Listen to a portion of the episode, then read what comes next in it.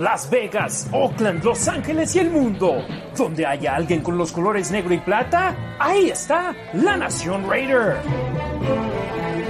La franquicia más trascendental en la historia de la NFL. Como los malosos, ninguno. Arrancamos la Nación Raider con Harry Ruiz, Demian Reyes y Ricardo Villanueva. Nación Raider, hemos llegado ya a 10 episodios de este programa, este stream que hacemos por medio de las redes sociales en el Facebook y en el Twitter de la Nación Raider y también en el Twitter de los Raiders Info. Les saluda con mucho gusto Harry Ruiz en compañía de Demian Reyes y Ricardo Villanueva. Demian, un gustazo tenerte de nueva cuenta después de que la semana pasada estuviste descartado por lesión. No se crean, estuvo de vacaciones muy bien merecidas con su familia. Demian, buenas noches. Un gusto saludarles. Buenas noches, ya de regreso. Todavía tratando de acoplarme, pero ahí vamos. Eso es todo. Hay que regresar a la vida normal después de unas buenas vacaciones. Ricardo, ¿cómo estás? Un gustazo estar de nueva cuenta contigo. Harry, buenas noches, gracias por la invitación. Demian, hola, qué bueno tenerte de regreso. Siempre un gusto estar con ustedes. Nación Raider, gracias otra vez por tenernos de vuelta. Este, tenemos mucho de qué hablar. Vamos a, vamos a empezar ahí por, por, por, la ofensiva, pero bueno, vamos viendo. Buenas noches. Exactamente, estamos por concluir nuestro análisis de la ofensiva de los Raiders de cara a la temporada 2020. En, comenzamos con la línea ofensiva, seguimos con los receptores abiertos, las alas cerradas, los corredores y ahora tocan, por supuesto, los mariscales de campo y ahí es donde vamos a comenzar el programa de hoy y comenzamos con el titular, con el hombre indiscutible como quarterback one, Derek Carr.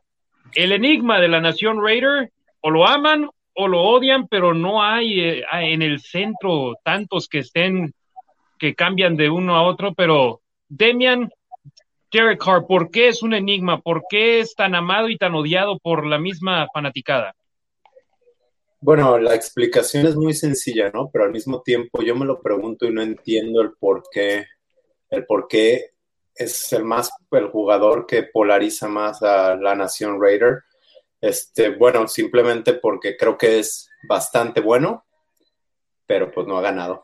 Esa es la realidad también. Ricardo, ¿qué comentario te merece Derek Carr? Mira, estoy totalmente de acuerdo con, con, con Demian. La verdad es que y lo que siempre digo, ¿no? Los números no mienten. Y Derek Carr es el primer jugador, en, está arrancado como el primer jugador en la, historia de la NFL con más partidos ganados viniendo de, perdiendo en el último cuarto. 21 partidos en el último cuarto que ha ganado Derek Carr en los primeros siete años de cualquier, de cualquier jugador, ¿no? Eso te habla de que obviamente lo que dice Demian, ¿no? Obviamente él es muy bueno, él es tan bueno, ¿no? Que te saca partidos durante sus últimos siete años y lo ha seguido haciendo, ¿no? Entonces, durante sus últimos eh, siete primeros eh, años de novato, perdón, y, lo sigue haciendo, ¿no? Entonces, definitivamente no ha tenido las armas que, para, para, un servidor, ¿no? Las que yo considero que son las necesarias para poder ser un coreback exitoso en toda la extensión de la palabra, ¿no? Porque le falta obviamente eso, ¿no? Ganar. Este, pero pues también hay que entender, obviamente, es apenas es el cuarto año que lleva con, en el sistema ofensivo con el coach Gruden. El cuarto año que lleva igual con la mano derecha del coach Gruden, que es el asistente del head coach Rich Bisache.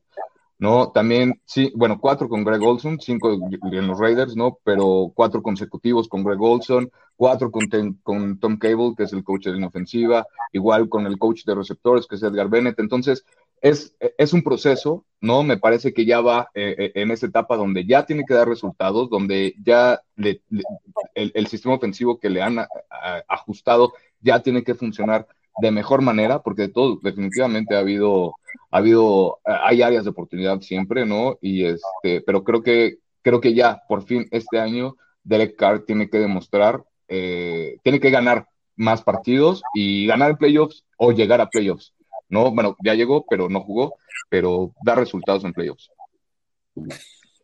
Sin duda alguna, y lo que muchos en la Nación Raiders se quejan al respecto de Carr es que suma muchas estadísticas, pero no ha ganado más, no ha terminado con una temporada ganadora más que en un año, en el 2016, cuando los Raiders avanzaron a la postemporada como comodines, pero Derek Carr no pudo jugar al lesionarse en la penúltima semana de la campaña regular, no jugó en la ronda de comodines ante los Tejanos de Houston y aún así, de haber estado Derek Carr, de haber jugado en la semana número 17 y ganado ese partido, los Raiders hubiesen avanzado como campeones divisionales y hubieran jugado como locales en la ronda divisional. El hubiera no existe. Y a final de cuentas eso no sucedió, pero hemos visto el potencial que tiene Derek Carr, pero lamentablemente la continuidad no la ha tenido como quarterback. Desde su campaña de novato hemos visto a coordinadores ofensivos, a entrenadores en jefe, como si fuera una eh, puerta eh, que va girando, girando, girando. Entonces, eh, ahora ya tiene la constancia que quiere, la consistencia de tener al mismo head coach que no tiene el puesto de coordinador ofensivo, pero todos sabemos que es el coordinador ofensivo de los Raiders en John Gruden y este es el año número cuatro.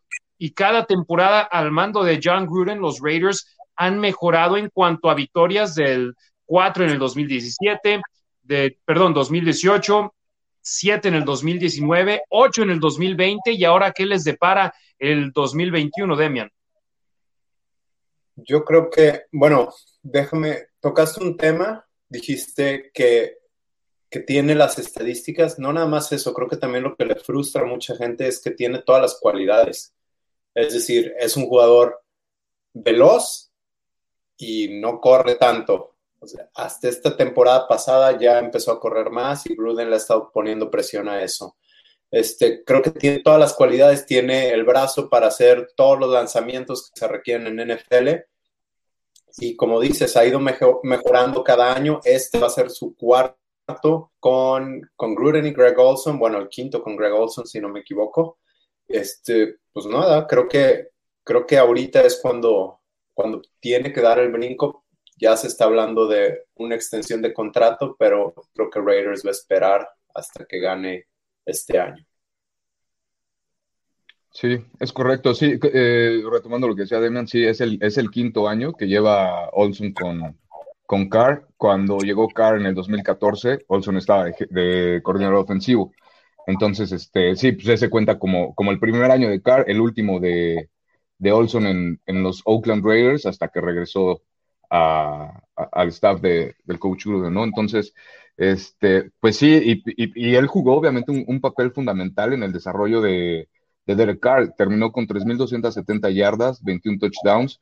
Fue el, es el récord franquicia de, de, los Raiders, ¿no? Obviamente, y terminó como de los mejores corebacks novatos en ese año, ¿no? Entonces, este, la verdad es que, y creo que aparte viene e, e, esa, esa, adaptación justo en el momento preciso, en el cambio de la línea, en los cambios que ha habido en la, en la línea ofensiva, ¿no? Que ahora viene una línea ofensiva joven y Derek Carr en sus principios tuvo una línea ofensiva bastante, bastante buena. Eso creo que le ayudó mucho para generarle confianza de alguna forma, eh, que creo que la perdió cuando se lastimó, ¿no? Pero creo que eh, ha ido evolucionando, ¿no? Definitivamente ha ido, ha ido para arriba y, este, y, y, decía, ¿no? Lo, lo, de la línea ofensiva, creo que entra perfecto para ya tener esa confianza, para representar esa confianza ante la línea ofensiva joven que tiene o con tantos cambios que ha tenido de alguna forma y, este, y para proveer igual esa sabiduría o, o eso al, al resto del equipo ofensivo, ¿no? Y cabe hacer mención sus estadísticas. En campaña regular, los últimos tres años ha superado las cuatro mil yardas por aire y en ninguno de esos tres temporadas lanzó más de 10 intercepciones. O sea, cuidó el balón. Ahora la situación es necesitamos más efectividad en la zona roja. Obviamente, Carr es el quarterback del equipo, es el que tiene el balón en sus manos cuando arranca la serie ofensiva y gran parte de la responsabilidad va a recaer sobre él. Y yo creo que ese es el pasito extra que tiene que dar la ofensiva para pasar de ser buena a muy buena, a tener un gran nivel. No llegas a ser excelente como una ofensiva de Green Bay, pero estás un nivel abajo de ellos si logras capitalizar en la zona roja, porque muchas de las anotaciones que yo recuerdo del año pasado fueron bombas, fueron pases de 40, 50 yardas de, a Aguilar, a Ruggs, hasta Waller. El problema son esas últimas 10, 20 yardas, ¿no? De acuerdo. Oye, ¿y te acuerdas? Una de las críticas que recibía Carr era eso, que no lanzaba largo. La temporada pasada estuvo lanzando largo, estuvo corriendo más. Yo creo que este año va a seguir mejorando. Ahora tiene mejores armas con Kenya Drake. Tiene a gente que ya, o sea, Darren Water, a Hunter Renfro, gente en la cual ya confía a Kinko. Y por lo menos si, uh, si Henry Rocks y Brian Edwards se mantienen igual que el año pasado, la ofensiva no debería de, no debería de empeorar. Y se espera que en, el segundo año los jugadores den, el brinco más grande en su carrera. Entonces, yo creo que podremos estar hablando de una ofensiva top 5 y comandada por Carr. En cuanto a puntos por partido, el año pasado los Raiders terminaron top 10 y fueron muy buenos anotando puntos. El problema es que recibían demasiados. Entonces ahí es donde hay que ser más efectivos para el equipo, porque también esas anotaciones de 40, 50 yardas le regresaban el balón al otro equipo y ya ellos se podían hacer el mismo daño. Entonces, ahí la situación con el conjunto de los malosos. Derek Carr es el mariscal de campo titular. En las prácticas toma la mayoría de los snaps con los titulares. Y Mariota tiene. Exacto, sí, sí. Mayoría me refería 99%. Sí. Perdón a diferencia de jugadores como Rodney Hudson, Gabe Jackson, que se tomaban el miércoles libre y no entrenaban, Derek Carr ahí está y de igual manera en, los entrenamientos organizados eh, por el equipo, por los propios jugadores por fuera, Carr siempre está ahí presente. Él es el titular y detrás de él tiene a dos elementos, Marcus Mariota y Nathan Peterman. Comenzamos con Mariota, del cual pudimos ver en acción por un poquito más de tres cuartos el año pasado cuando Carr sufrió una lesión. Mariota, Ricardo, ¿te parece una buena opción? Me parece una muy buena opción para tener de, backup, ¿no? Este, definitivamente indiscutiblemente, Derek Carr para mí es el coreback número uno. Y aunque a algunos a lo mejor les pudiera parecer un poco caro lo que es estar teniendo a Mariota en, las filas de los Raiders, pues creo que eh, vale la pena, ¿no? A lo mejor pagarle lo que se le paga, porque pues en cualquier oportunidad él te puede sacar a lo mejor ese partido, no la temporada, probablemente, pero a lo mejor de la chamba, en, de la bronca, eh, ese día, pues sí te saca, ¿no? Entonces, este, creo que, creo que para mí está bien, me agrada mucho que sea un coreback totalmente diferente acá eh, con respecto a sus habilidades físicas, ¿no? Y, y, por ahí estábamos viendo, ¿no? Que tanto lo podrían involucrar eh, en el sistema ofensivo, ¿no? Este, me parece bastante interesante la imaginación que puede tener el coach Gruden, ¿no? Todo el sistema ofensivo que le pueden aplicar a situaciones específicas, fútbol situacional, a lo mejor, eh, donde pudiera entrar él, creo que, creo que esos paquetes podrían estar de maravilla. ¿Y crees que se den realmente? Híjole, con, con la locura de Gruden, no sé, me podría esperar todo. A mí sí me gustaría muchísimo porque le da mucha variedad, ¿no? A, tu equipo, no sabe el rival qué esperar, ¿no? Si de repente le sales a lo mejor con un paquete, como lo hemos platicado, ¿no? Con tres alas cerradas y un corredor, por ejemplo, nada más, y, pero sales con Carr y a la siguiente jugada el mismo paquete, pero sales a lo mejor con Mariota, no, eh, no sé, o sea, podrían hacer muchísimas cosas. Espero que sí lo hagan. No te podría responder, yo solo espero que sí lo hagan por lo que te digo, ¿no? Creo que vienen muchas, son muchas ventajas las que podrían sacar. Algo que hay que mencionar al respecto de esta situación de Marcus Mariota es que continúa con los Raiders a pesar de que existen reportes que los Raiders buscaron cambiarlo de equipo, no pudieron hacerlo, no recibieron una buena oferta, no hubo equipos que lo vieron como un mariscal de campo titular indiscutible por el cual eh, hacer un intercambio y vimos, por ejemplo, a Washington, ellos agarraron a Ryan Fitzpatrick y así hay otros conjuntos que preferían irse por otros veteranos que por un Marcos Mariota que salió de Tennessee sin oferta. Llegó a los Raiders como mariscal de campo suplente y ahora perdón, y ahora hasta acabó tomando un corte de sueldo para permanecer con el equipo y ahora él tiene el poder de, de decir, no voy a ese equipo en intercambio, ok, acepto esta oferta.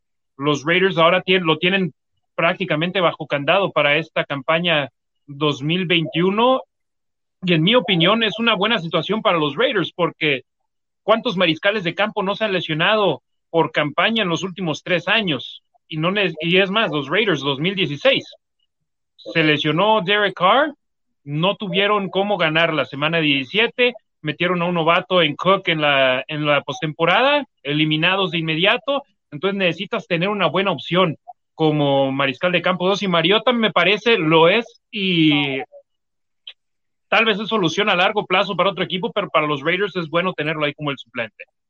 Sí, me atrevería a decir que quizás entre ellos dos o, o quizás todo el equipo de corebacks es el mejor de la liga. El, el, cuarto, el cuarto de corebacks es el mejor de la liga. No estoy diciendo que Derek Carr sea el mejor, sino la suma de Derek Carr y Marcus Mariota es mejor que la suma de Aaron Rodgers y Jordan Love, de eh, Russell Wilson y no sé quién, de Tom Brady y su siguiente coreback. Creo que entre los dos o tres con Nathan Peterman, creo que tienen el mejor cuarto de corebacks de la liga. Sí, el más balanceado, ¿no? De, de alguna forma, creo que este, y eso obviamente pues les ayuda mucho, definitivamente, por, por lo que decíamos, ¿no? Porque ese es el impacto de un coreback ese es el, o sea, por eso es tan importante cuidarlo, por eso es tan importante, aparte tener a alguien que te pueda responder, ¿no? Con, con las armas que, que, que, se presentan en el primer equipo y que sea capaz, ¿no? De hacer eso. Obviamente, por ejemplo, un, un, un Jordan Love con las armas que tenía Green Bay o que tiene Green Bay, pues yo creo que no va a dar los mismos resultados que con, con Aaron Rodgers, ¿no? E, es, es de esperarse, o sea, es como cuestión lógica. Entonces, y aquí, de alguna forma, ese brinco no es tan grande, pero definitivamente sigues teniendo un coreback elite, de alguna forma, yo lo veo así, este, en, en primer lugar, y a, y, a, uno, segundo, que te puede sacar en cualquier situación de chamba. Y hay que recordar una situación también. El año pasado, Marcos Mariota no estuvo disponible ya hasta tarde en la segunda mitad de la campaña. ¿Por qué? Porque no estaba al 100% y no estaba disponible para jugar. Los Raiders en el partido contra los Halcones de Atlanta, ya cuando la desventaja era demasiado grande, John Gruden metió a Peterman a jugar. ¿Por qué? Porque Mariota no estaba disponible. Cuando Mariota jugó contra los cargadores y enamoró a muchos en la Nación Raiders, dijeron, ¿por qué no lo metían antes? No estaba entrenando, no podía jugar, no estaba al 100% físicamente. Y esto sucede cuando tienes a un mariscal de campo corredor que es víctima de golpes fuertes, que es que recibe las tacleadas como si fuera Josh Jacobs o Kenyon Drake o Jalen Richard. Y cuando estaba entrenando, dicen los beat writers que había un mundo de diferencia entre Derek Carr y Marcus Mariota, que ni siquiera estaba lanzando bien Mariota, se veía, se veía mal, se veía lesionado. Ahora, cuando estuvo disponible, pues, el coach, los coach, el equipo de cocheo le tuvieron más la confianza a un Derek Carr lesionado, alguien que no estaba al 100%, que a Marcos Mariota. Y eso, pues para mí, dice mucho. Sí, habla volúmenes de grandes maneras y también Mariota de igual manera tuvo excelentes pases contra los cargadores. Me acuerdo ese touchdown a Jaren Waller, pero de igual manera cometió errores.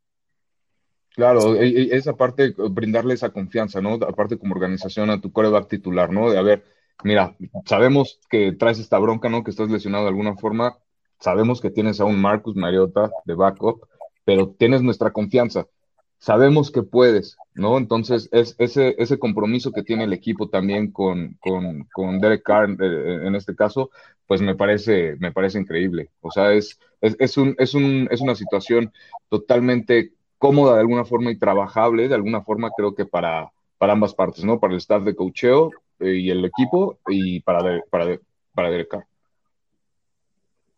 Exacto. Eh, Nathan Peterman, ¿qué podemos decir de él? O sea, Buffalo Bills lo eligieron en el draft, jugó con ellos, no se vio tan bien.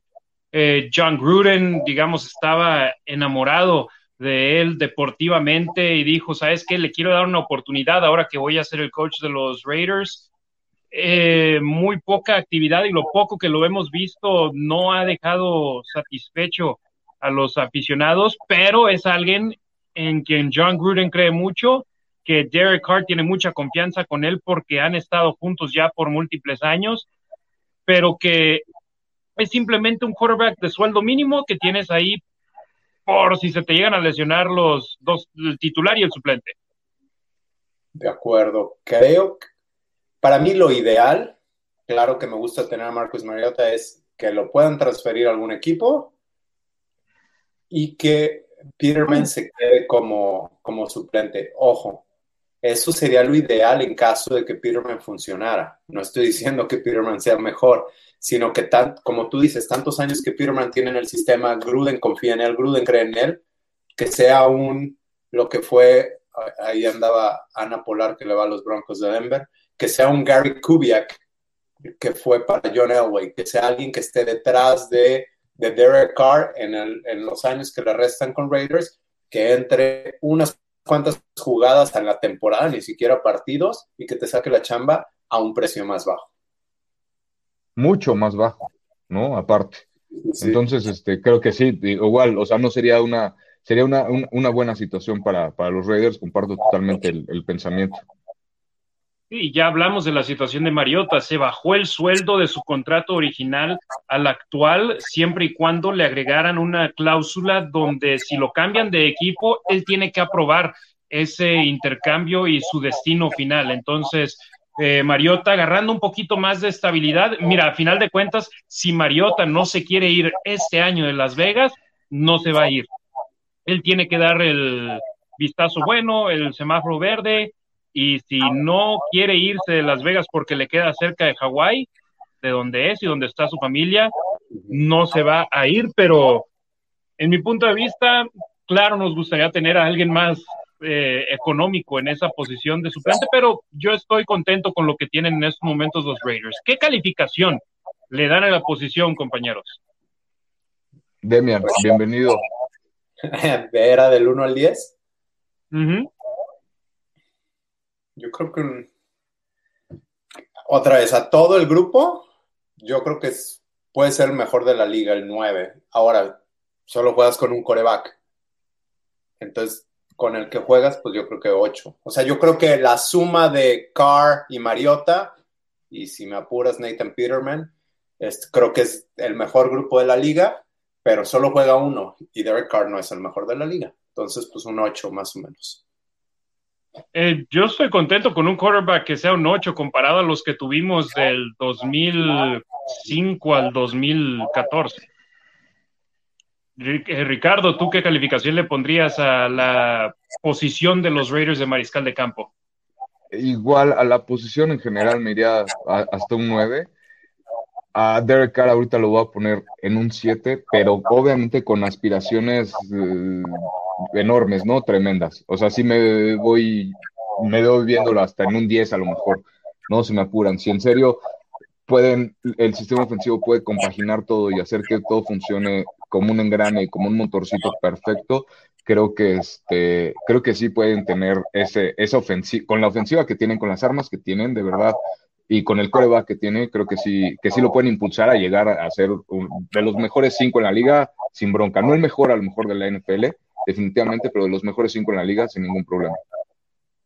Sí, en mi punto de vista, Carr es uno de los diez mejores de la liga y estamos hablando, por supuesto, de tal vez los últimos tres de ese top ten pero teniendo una buena unidad a su alrededor y teniendo una línea ofensiva eficiente que te logre hacer un buen trabajo tanto para el ataque terrestre como el aéreo, puede acabar siendo un año récord para Derek Carr y con ello pueda comandar al equipo a los playoffs. Y yo esta posición de mariscal de campo de los Raiders los veo de 8, 8 y medio. Y a Carr lo tengo ahí en 8. Pero hablamos de techo y suelos en eh, programas pasados yo la posición de mariscal de campo de los Raiders le pongo un techo de nueve y medio y un piso de siete. No los veo teniendo una mala campaña a estos jugadores con los Raiders y regresamos a las mismas de años pasados. Si, lo, si el equipo pierde, si el equipo se ve mal, va a ser por la defensa, más no por la ofensiva. El año pasado fue divertido ver a los Raiders porque cuántos touchdowns no anotaban. Fueron pocos los partidos, tal vez Nueva Inglaterra, tal vez Atlanta, donde el equipo simplemente no dio una y se vio mal de principio a fin. Hasta contra Buffalo, que terminó siendo un marcador escandaloso, los primeros tres cuartos se fue competitivo. Eh, ¿Qué otro partido? Contra Miami. Una derrota, pero se fue competitivo de principio a fin. Entonces, es lo que yo quiero de los Raiders, que sean competitivos, que estén peleando por ganar juegos. Y de igual manera, el año pasado pudieron haber terminado con 11 victorias, tres triunfos que se le fueron de las manos sobre el final de los juegos, pero también hubo tres juegos que pudieron haber perdido fácilmente sobre el final del partido. Entonces, eh, yo por eso veo a este equipo con el potencial de entrar en playoffs y al cuerpo mariscales de campo es el mismo del año pasado y yo los veo fuertes. No los veo como el mejor cuerpo de la liga, pero lo veo como uno de los mejores que los Raiders han tenido en las últimas dos décadas.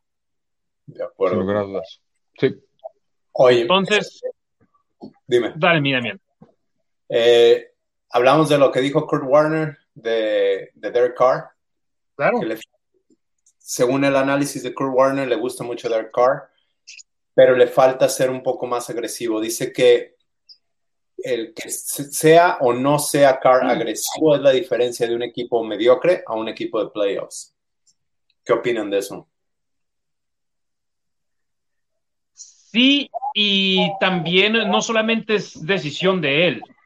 Hemos visto muchas jugadas de slant, muchos pases cortitos que muchos le critican, pero él no es el que escribe el libro de jugadas. Él es el que puede decidir cambiarla en cada snap y tener así tensión con John Gruden porque dice, oye, está bien que me cambies el 20% de las jugadas en la línea, pero si me cambias el 80%, algo está mal y no hay conexión entre nosotros. Eh, entonces, pero también lo hemos visto ser agresivo, pero no, no quiero que sea agresivo en un 60-70% de sus jugadas, ¿no? Sí, di- digo, igual, creo que sí tiene que ver mucho eh, eh, eh, la situación en la que, de la que se está hablando, ¿no? Porque en general un coreback arriesgado a mí no me gusta. A mí no me gusta porque, pues, no, no hay por qué arriesgar cuando tienes bien planeado, valga la redundancia, tu plan de juego, ¿no? Cuando lo ejecutas bien, cuando no tienes que andar corriendo por todos lados, pues todo te va a funcionar sin ningún problema, ¿no? Que, que sea arriesgado a lo mejor a lanzar más profundo o lo que tú quieras, pues yo creo que no le han dado la, él no se ha dado la confianza por las armas que ha tenido. Y, de, y pues si a Mari Cooper le tiraba, ¿no? Y cuando el único receptor a lo mejor confiable que tuvo en un rato era eh, Michael Crabtree, ¿no? De alguna forma. Ahora Darren Waller, ¿no? Este, Hunter Renfro se ha convertido su arma para las terceras oportunidades. Entonces, ahí va, se va armando. Está Josh Jacobs también, aunque no ha, no, no ha recibido muchos pases de él, pero ahí va. Le, ahora tiene la, la, confianza de un corredor que sí ha recibido muchos pases con Kenyan Drake, ¿no? Entonces, este, para mí está perfecto que no sea agresivo. Digo, obviamente Kurt Warner no es este, cualquier hijo de vecina, ¿no? Por algo él, él sabrá, pero en mi opinión, para mí está perfecto que no sea así de agresivo, que, que, que, se vaya con calma y que ejecute bien. Es lo único que, que, que, que yo pido. Sí, vemos algunos mariscales de campo arriesgados como Patrick Mahomes, que él tiene una baja cantidad de intercepciones, pero luego puedes voltear a ver a jugadores como James Winston, que en el 2019 fue arriesgado y encabezó a la liga en touchdowns e intercepciones. Exacto. Entonces, hay que tener un nivel de, sí, se ha arriesgado, pero no tanto. Okay, yo tengo una teoría. Creo que la relación que tiene con Gruden, el sistema de Gruden y el control que tiene Gruden, sí le permite hacer el cambio de jugadas, pero es llegas a la línea, esta es tu jugada, si no te funciona esta, tienes estas otras dos o tres que cambiar, pero está todavía encajonado, está cerrado. Y creo que con Bill Musgrave era más, llegas a la línea, si no te, te da, tienes todo el playbook abierto y pues dale. Sí, pero con, con Musgrave, con um, Del Río, con sus coaches anteriores, con Downing, tal vez él tenía un poquito más de poder.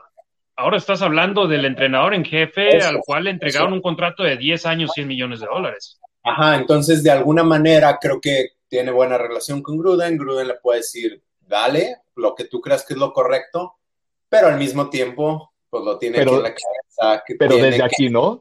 Gruden, exacto. No, o sea, sí, tus sí, o sea, no van a ser jugadas que, ah, me acuerdo de esta jugada en la práctica, vamos a hacerla. Es de que no, tienes estas tres opciones, escoge una de esas tres. Exacto, Exacto. tercera y cinco, estas son, tu, puedes escoger de estas cinco opciones, nada más. Esa es tu libre elección, ¿no? Pero son estas cinco nada más, no te salgas de estas. Y creo que le ha funcionado bastante bien porque no es que no, es que no crea que, que Derek Carr sea capaz a lo mejor de, de escoger toda una jugada del playbook para hacerla efectiva, ¿no? Pero cuando lo pudo hacer, que no tenía ese freno del coach Gruden, no, no, no tenía la experiencia.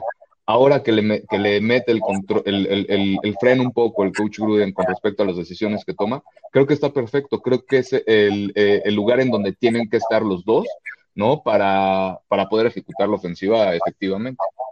Si no me equivoco, en Fresno State tenía el playbook abierto. Él era el que mandaba las jugadas. Sí, y, obviamente pues colegial es otro tipo de, de, de, fútbol, ¿no? Se juega un sistema totalmente más rápido, más, mucho más arriesgado. Tenías un Davante Adams, ¿no? De mejor amigo y aparte pues de receptor, de compadre de todos lados. Entonces, pues sí, obviamente este, se entiende, definitivamente.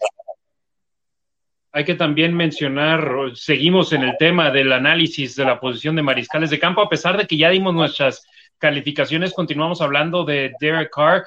Eh, escuchábamos en redes sociales, o más bien leíamos en redes sociales gente diciendo que Carr no hace buenos a los jugadores que están alrededor de él, como tal vez volteas a ver, por ejemplo, en Denver hace años, Demarius Thomas con Peyton Manning, uh, volteas a ver que en Tampa Bay, Tom Brady con quien juegue, o antes en Nueva Inglaterra, yeah, en su momento, eh, Hogan, eh, Walker, el que sea, jugaban bien y Derek Carr dicen que ese no es el caso. Yo les propongo, vean las temporadas de jugadores como Crabtree, como Seth Roberts, como Jared Cook, como Nelson Aguilar, que todavía estamos por ver cómo le va el próximo año con Inglaterra, pero vean lo que habían hecho antes de que jugaran con Derek Carr y lo que hicieron después. De acuerdo. Y tal vez se me están yendo algunos ahí de, de la mente, ¿eh? Sí, yo tenía esos cuatro también. Eh, eh, bueno, Holmes creo, no me acuerdo cómo se. Este, Crabtree acaba de decir hace un mes, dos meses, que nunca se había divertido tanto. No dijo con Carr, dijo con la ofensiva de Musgrave, pero pues quién estaba lanzando el balón. Claro, este Cook lo dijo también cuando llegó a los Raiders, ¿no? Esa comparación que, que hacía eh, con Aaron Rodgers en, en, en, ese momento, ¿no? Lo que veía de positivo con, con Derek Carr. Entonces, este, pues sí, obviamente, eh, es, esas diferencias son totalmente notorias. Creo que el único que pasó de jugar bien con Carr y continuó en un nivel similar fue Mari Cooper. Correcto. O quizás y obviamente no estamos diciendo que Carr está al nivel de Rodgers, de Brady, de Manning, pero estamos diciendo, ha hecho a jugadores verse bien que después no lo han hecho.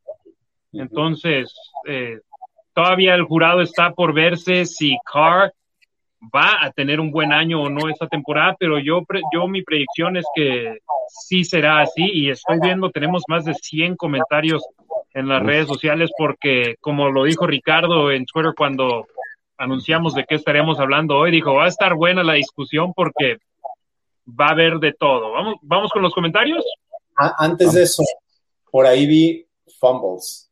Los fumbles de Carr es una realidad, sí es un problema, ¿no? Este, digo, lo saben, lo sabemos todos. Exacto. Sí, no es algo nuevo y no es algo que esté sucediendo por la lesión del 2016. O sea, es algo que no sé si sus manos no sean del tamaño más adecuado para poder detener el balón, pero vemos golpes que le meten a jugadores como a Patrick Mahomes, que dices tú, ¿cómo demonios se queda con el ovoide? Y es algo que queremos que Carr se entrene de gran manera y no deje que... Es más, está una foto en los OTAs con Carr agarrando el balón súper raro y lo vi, ve gente criticándolo, dije, bueno, pues si está queriendo quedarse con el ovoide, ¿qué importa cómo lo agarre siempre y cuando se quede con él, no?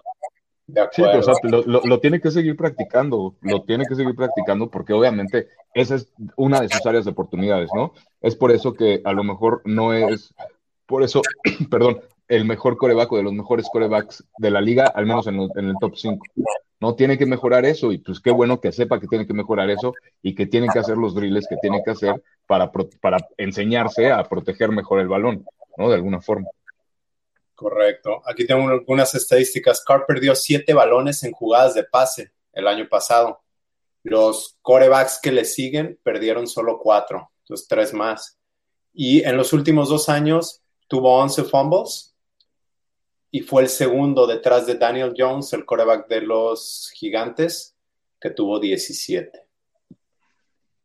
Y digo, si me voy más atrás, que no tengo los datos, pero quizás es creo recordar que es el coreback que ha perdido más balones en, los últimos siete años, algo así. Entonces, bueno, tiene que mejorar. y, ahí tal vez se nivela la situación de las intercepciones donde tiene números bajos. En ninguna de las últimas tres temporadas ha lanzado más de 10, pero también los fumbles es un área donde definitivamente tiene que mejorar y de gran manera. Eh, vamos con los comentarios ahora sí. Eh, saludos al buen Pato que habla, dice Raiders. Eh, César Tejeda, saludos a los tres, Harry, Demian y Ricardo. Muchas gracias por sus comentarios y claro por compartir sus conocimientos. Go Raiders. César Ocalle Cruz, buenas noches a todos los panelistas. Una pregunta rápida. ¿Ustedes ven posible la incorporación de Gino Atkins? Yo creo que ya están completos. Tendría que pasar algo, yo creo, extraordinario, ¿no? Para, para que llegara, pero pues igual creo que en ambos lados de, la ola ya están, están completos. Exactamente. Patricia Ramírez, saludos desde Torreón, familia Ruiz Delgado y Delgado García. Saludos, tía. Amado Nervo, saludos jóvenes Raiders. César Tejeda, saludos desde la Nation Raiders Guadalajara. Eh, Brian Alemán, saludos chavos, saludos al buen Brian que es seguidor de los Raiders acá en Las Vegas. Eh, César Tejeda dice, yo con Carr hasta el final, vamos con todo con el número 4, este año es su año. Eh, Roberto Fernández, siempre reportándose desde Atotonilco, el Alto Jalisco, nos manda saludos a los tres. El buen Pato dice, ya deberíamos tener otro quarterback a estas alturas de la pretemporada. ¿Para tener cuatro? ¿O quiere cambiar a Carr?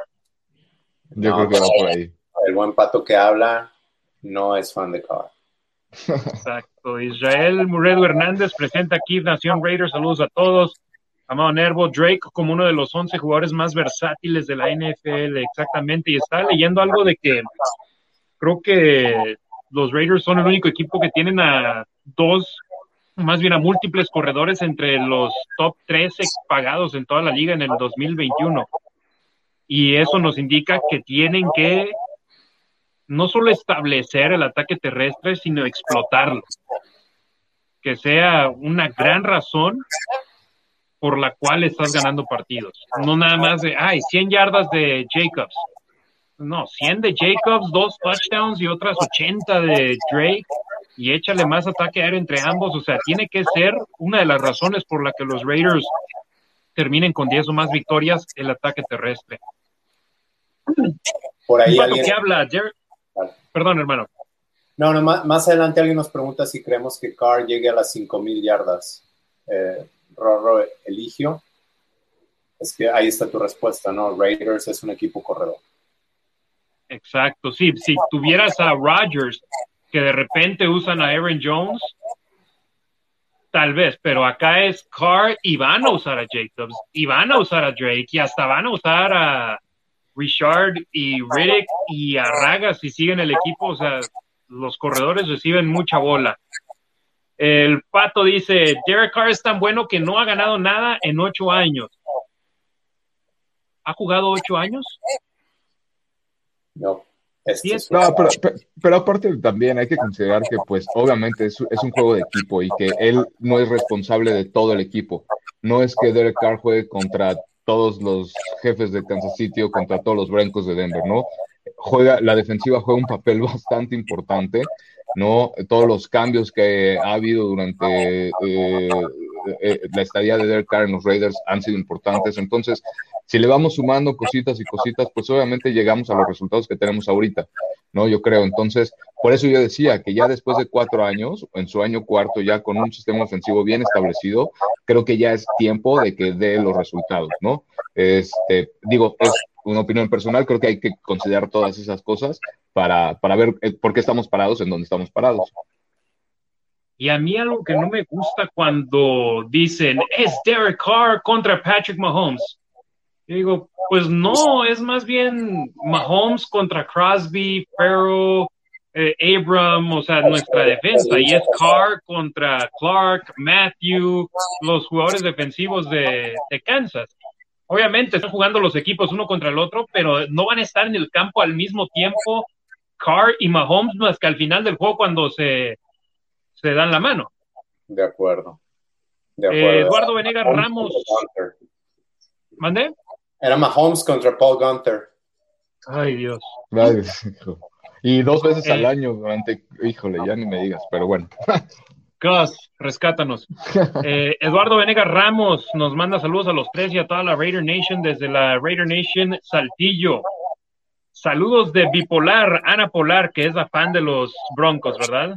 Eh, Roberto Fernández, Derek Carr, si no se hubiera lesionado en aquel juego contra los Texans en los playoffs, nos hubiera llevado mínimo a finales de conferencia. Era un equipazo el que tenían con Jack del Río.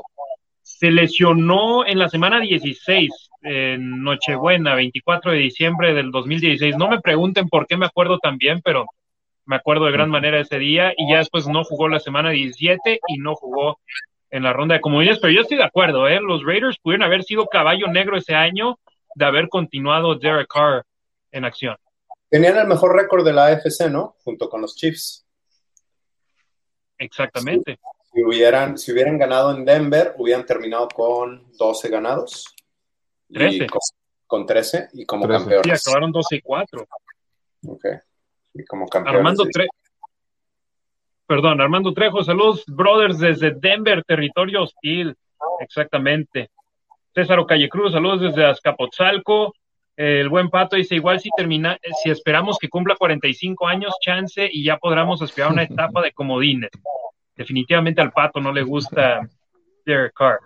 Arturo Valderrama, saludos de Querétaro, un abrazo. Eh, Antonio Avellaneda, saludos. Eh, Roberto Fernández, el mejor quarterback desde Rich Gannon exactamente, está hablando sobre Derek Carr.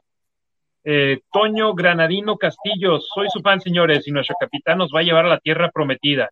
Esperemos ese es el caso.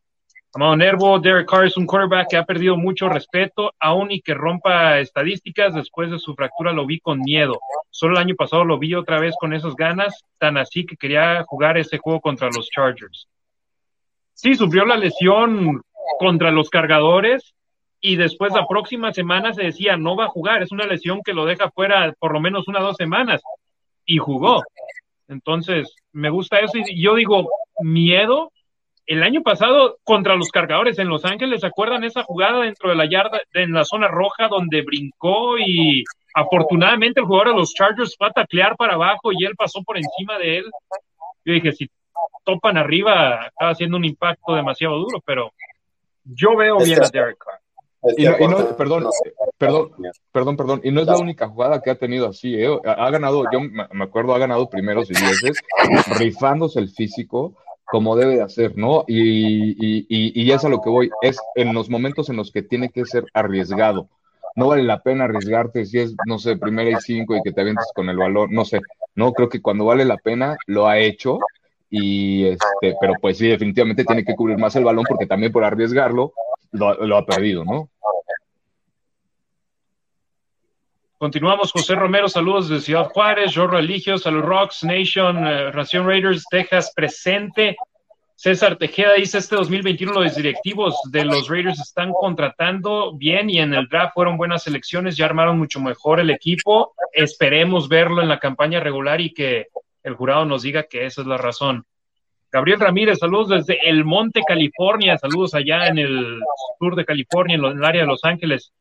Arturo Valderrama, Carr es excelente jugador, a mi criterio le falta coraje o para ser más claro le faltan en los momentos críticos. Eh,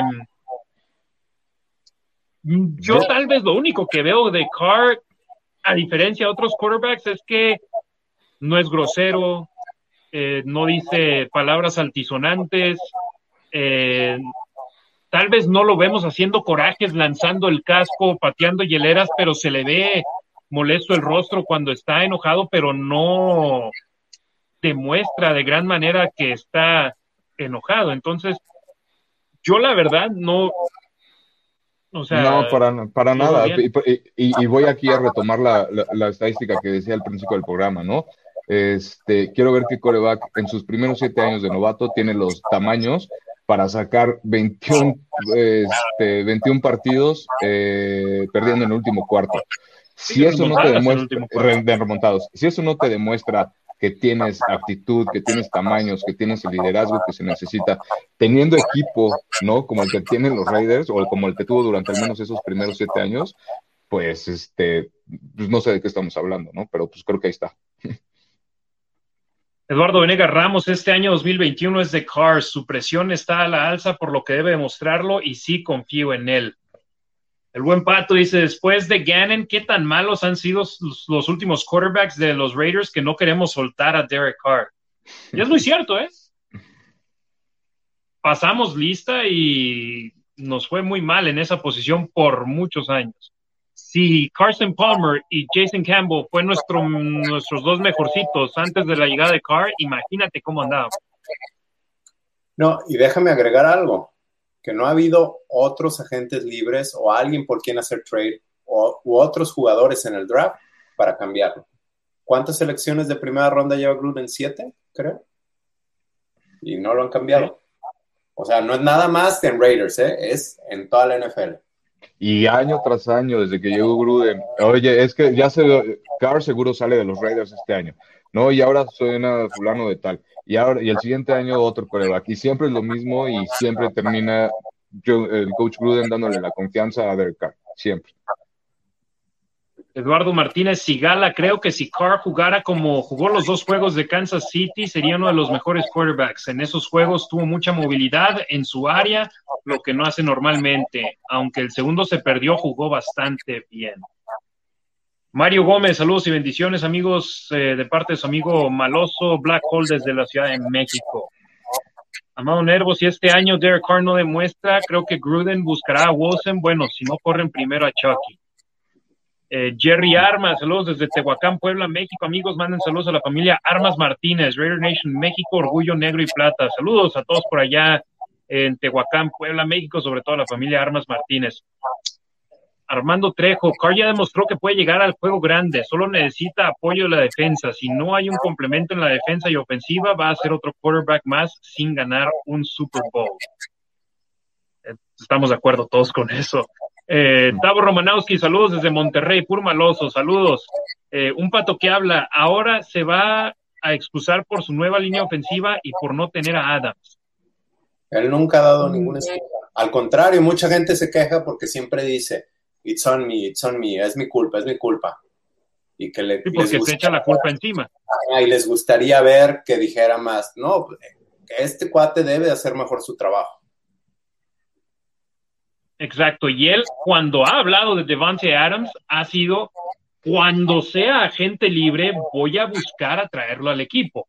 Nunca ha dicho voy a ir con Mayaki Gruden a que busquen en estos momentos a Devante Adams porque los receptores que tengo no me sirven o algo así, no, para nada, nunca, nunca, nunca. De hecho, estuvo en el podcast de Chris Collinsworth y habló de Henry Rocks. ¿Tienes lo que dijo? No tengo las declaraciones a la mano. Ahorita lo busco.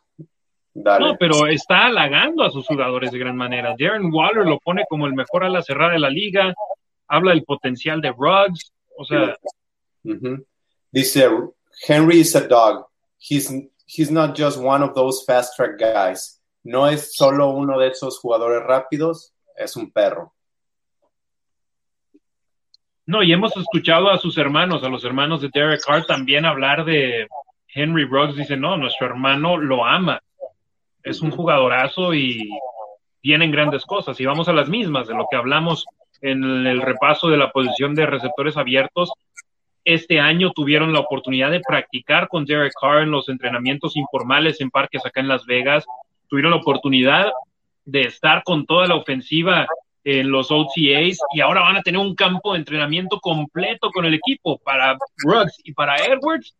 Va a ser de gran beneficio.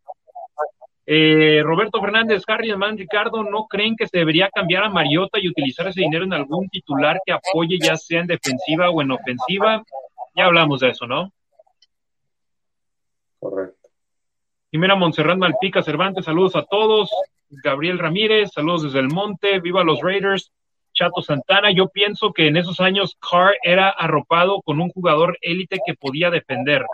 Él solo a la ofensiva entera que lo fue Khalil Mack lo cual no se tiene un jugador así en este momento, pero lo que sí se tiene es trabajo en conjunto más completo a la defensiva y si los veteranos sacan la cara como Yannick y Hayward, sumando a los rookies con mayor techo como Abram, Crosby y Mullen, se pueden conseguir mejores resultados. Y sí, ¿eh? En el 2016 vemos las estadísticas de la defensa de los Raiders y estaban en el tercio bajo de la defensa total, defensa aérea, defensa terrestre, pero la diferencia era que generaban pérdidas de balón, que le daban el balón a Derek Carr. Esta defensa del año pasado fue terrible, agarrando intercepciones, forzando balones sueltos, entonces, por lo menos en ese 2016, como lo dice Chato, se arropaba la defensa de los Raiders en Khalil Mack. Y en Reggie Nelson. Reggie Nelson también. César Tejeda, recuerden que Gruden no le gustan las jugadas de largo, largo yardaje vía aérea, por eso estuvo muy limitado en ese tipo de pases largos. Creo más bien no le gusta basar a su ofensiva en buscar jugadas explosivas.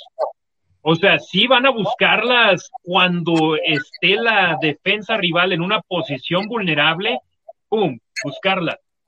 Pero no le gusta que, ok, primera y diez, pase de 30 yardas primera y diez otra vez, pase de 40 yardas. No, ¿qué hay que hacer en la NFL para ganar partidos? Comer reloj, quitarle tiempo a los partidos. Controlar el balón, avanzar yardas. Su ofensiva es mayormente terrestre y la, la ofensiva de la costa oeste con pases cortos. Y, esos pases cortos, perdón, vas, vas, vas. No, que era el primer pleito o uno de los grandes pleitos que tenía con Al Davis porque Al Davis decía, no vamos a tomar lo que la defensa nos dé, vamos a tomar lo que nosotros queremos. Ajá, y la ofensiva de Gruden era, si la defensa me da esto, lo voy tomando y voy avanzando. Correcto, y, con esos pases cortos que con los jugadores que tienen los Raiders se pueden convertir en pases de, o sea, sí, lo reciben en eh, a 5 yardas, pero se pueden chispar 25, 30 yardas, ¿no? Entonces es la ventaja de tener ese tipo de jugadores y saberlos aprovechar en situaciones específicas donde te pueden dar muchísimo más de, las yardas que a lo mejor que, que esperas recibir, ¿no? Y saberlos usar, ¿no? Espero que usen a Rocks de esa manera. Exacto. Tenemos un comentario de Periscope. Saludos desde la Raider Nation, Estado de México. Eh, Pepe Sant, Carr es mi quarterback. No entiendo el odio hacia él. Saludos, hermanos. Eh, Dead Hands, pónganse un abrazote. Saludos desde Chihuahua, México. Eh, César Tejeda, Mariota es un buen jugador y es bueno tenerlo. Otra opción si llega a necesitarse. Exacto. Jimena Monserrat Malpica Cervantes, siempre hay haters, no importa si va bien o mal también cierto. Eh, Jorge Monzón, debe ser el mejor backup de toda la liga, hablando sobre Mariota. Saúl Torres, Mariota debería ser una buena opción en zona de gol. ¿Ustedes qué opinan? Pues sí, pues, pues, pues igual, pues igual, para jugar optativas a lo mejor, pero pues yo nunca le dejaría la bola a, Mariota, ¿no? Si tienes a Josh Jacobs, si tienes a un Kenyan Drake, pues dale la bola a los que sí, a los que son los corredores. No es lo que yo haría, a lo mejor para despistar un poquito de, ay, ahí viene la optativa, o puede venir la optativa con Mariota, ¿no? Pero pues a fin de cuentas yo tomaría la decisión de darle siempre la bola a los corredores. Oye, pero yo lo, que digo es, ya lo hablamos. Eso va a ser yo lo que digo es, el partido contra los cargadores hubo jugadas de zona de gol, cuatro downs dentro de la 10 y no anotó.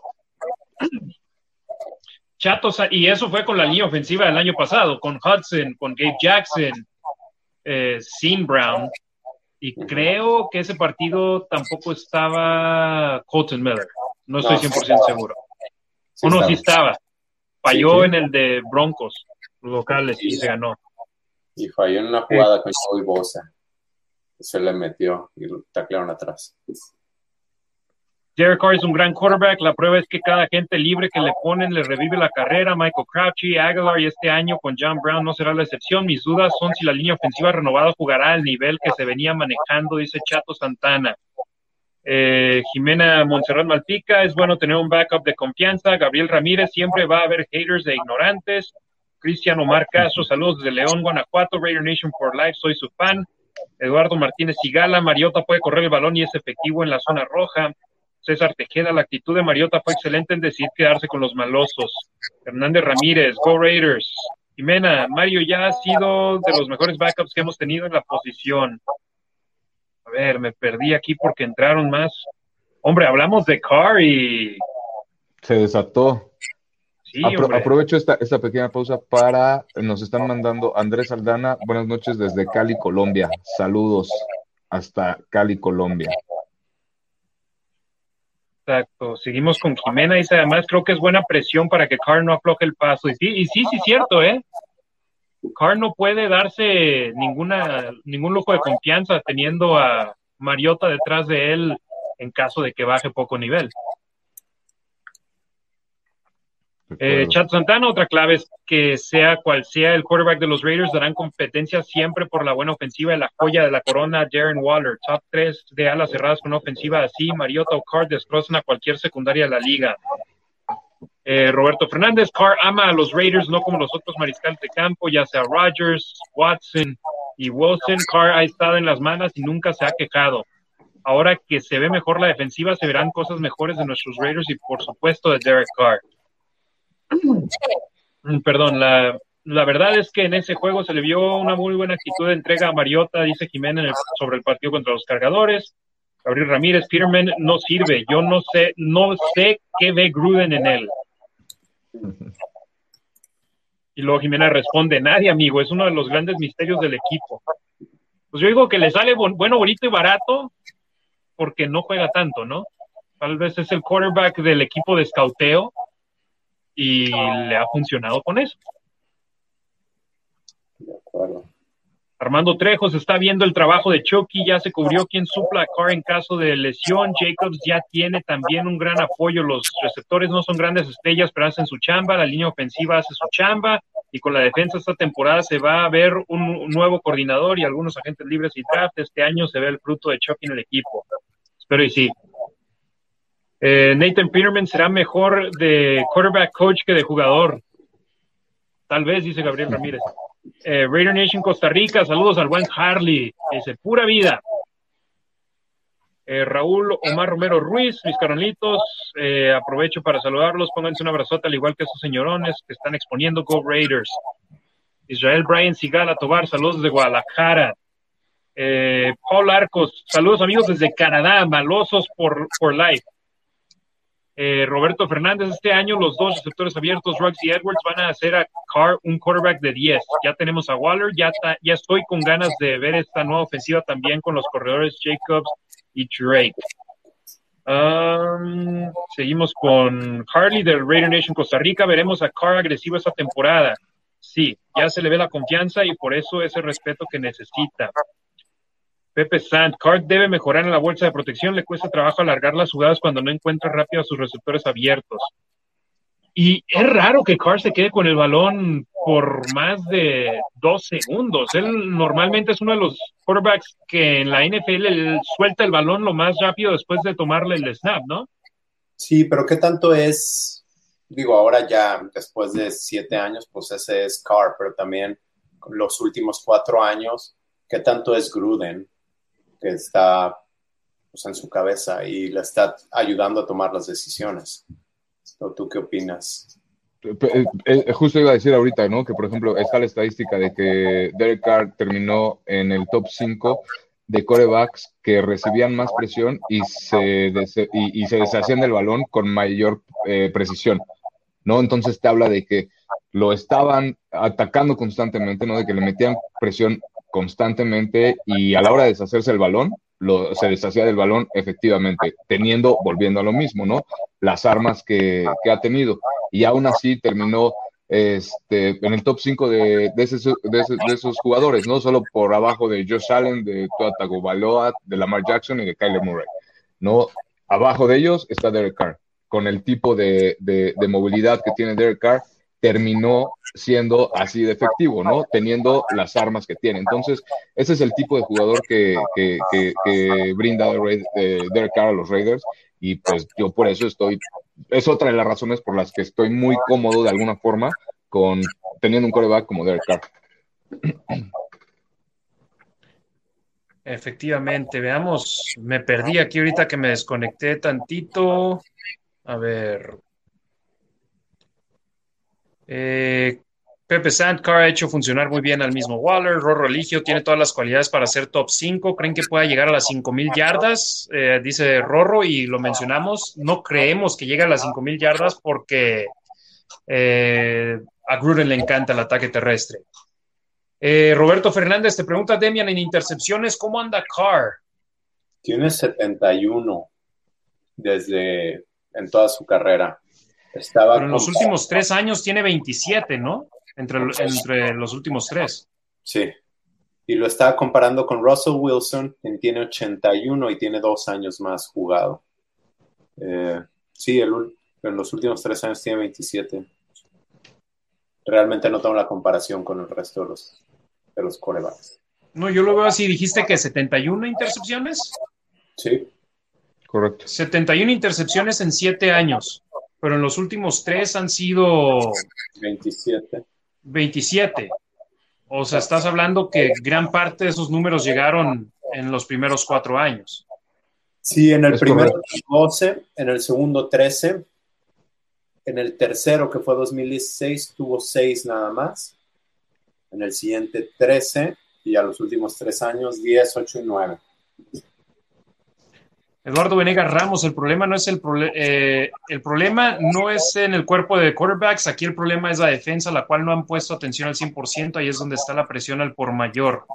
Chato Santana, está bien que Carr no sea el mejor quarterback, pero también a veces las opciones que le traían eran nefastas, como un tal Martavis Bryant o un Jordy Nelson casi jubilado.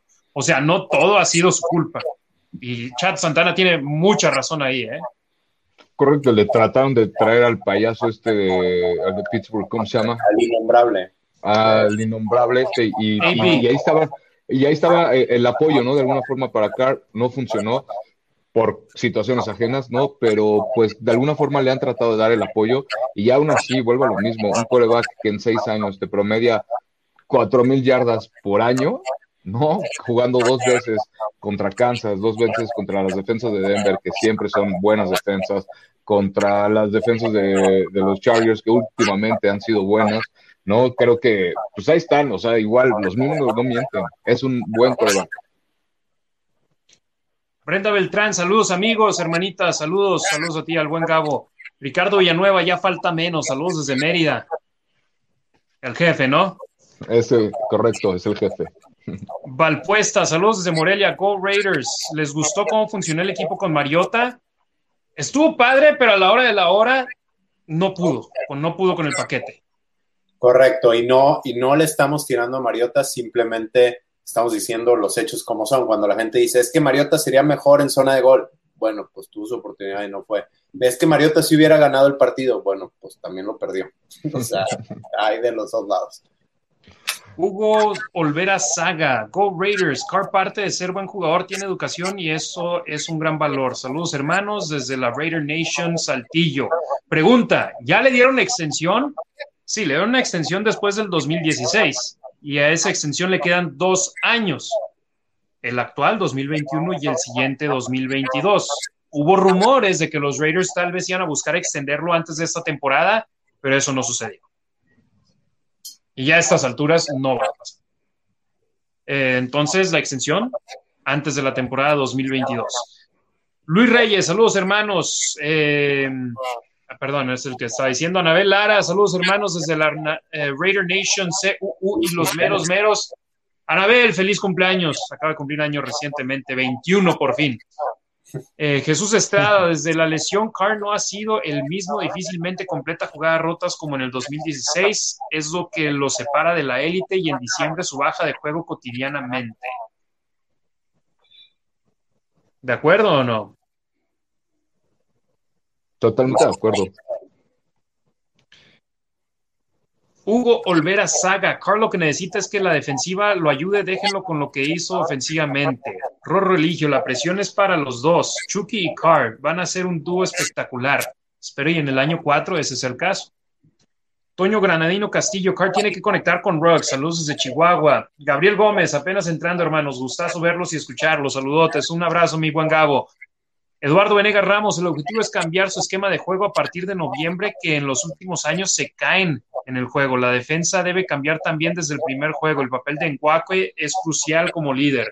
Y sí, ¿eh? ya dos años consecutivos que arrancan seis ganados, tres perdidos y después va, picar, va en picada el equipo en noviembre precisamente. Entonces hay que hacer algo, por lo menos mantenernos enfocados y contra Atlanta el año pasado todos decíamos, es un trap game, es un juego donde se pueden confiar y acaba yéndose la temporada para abajo a partir de ese partido.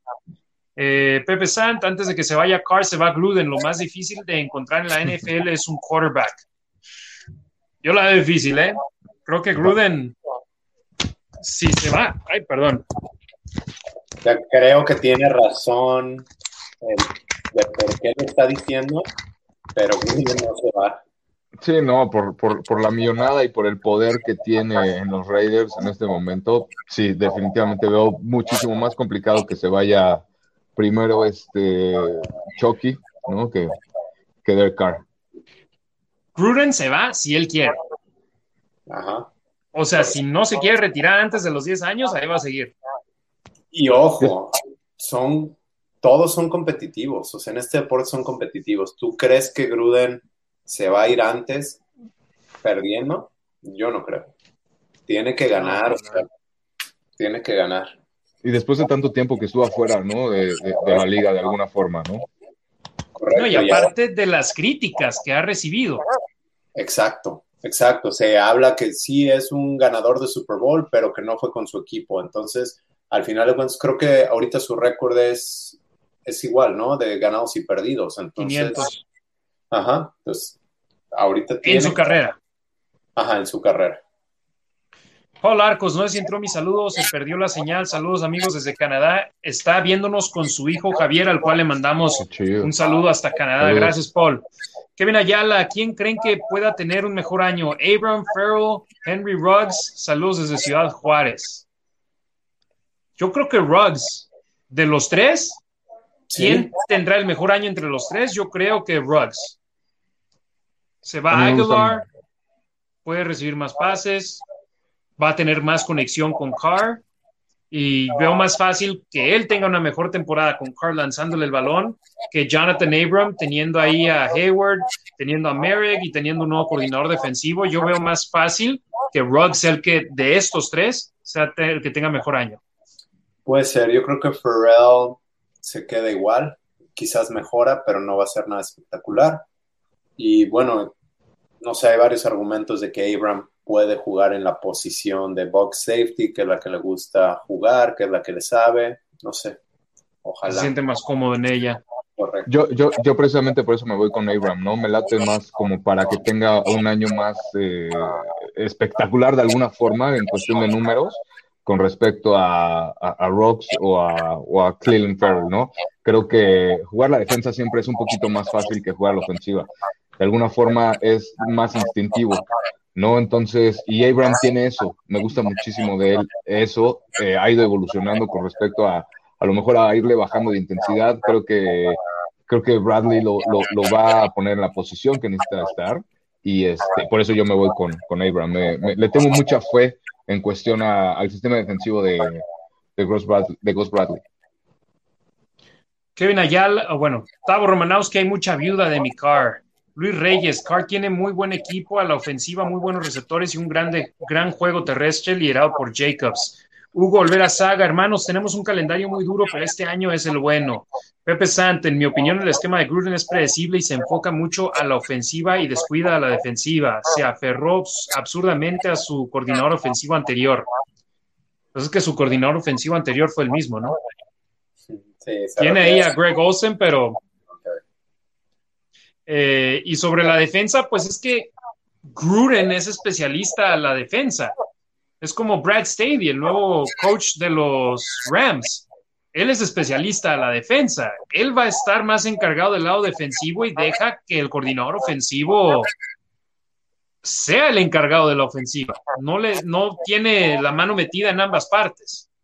Y en este caso, con el nuevo coordinador ofensivo, los Raiders, defensivo, perdón, los Raiders van a tenerle ahí el puesto de que él sea el encargado de eso.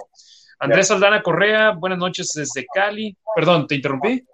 Ah, no, solo lo que hablábamos hace unas semanas, eh, que Gruden fue calificado como uno de los mejores coordinadores ofensivos por PFF, y lo que decía el, el escrito, que creo que tiene, tiene mucho de cierto, es una cosa, o se está encargado de comprar las cosas del súper, y ahí sí como que no le sabe muy bien, pero como chef es muy bueno en cuanto a la defensa, no ha podido armar al equipo completo, pero a la ofensiva lo ha hecho bien.